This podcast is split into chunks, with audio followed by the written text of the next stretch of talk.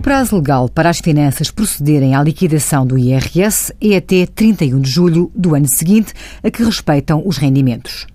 O prazo legal para o reembolso e para os contribuintes efetuarem o pagamento do IRS é 31 de agosto do ano seguinte, a que respeitam os rendimentos, desde que os contribuintes tenham procedido à entrega das declarações de IRS no prazo legalmente previsto.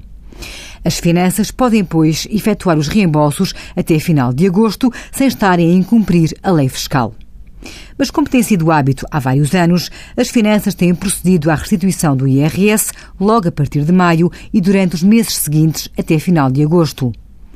A diferença do momento para esses reembolsos decorre, desde logo, do momento da entrega da declaração de IRS, primeira fase ou segunda fase, está também dependente da forma dessa entrega, através do portal das finanças ou em papel, bem como do tipo de rendimentos declarados pelo contribuinte.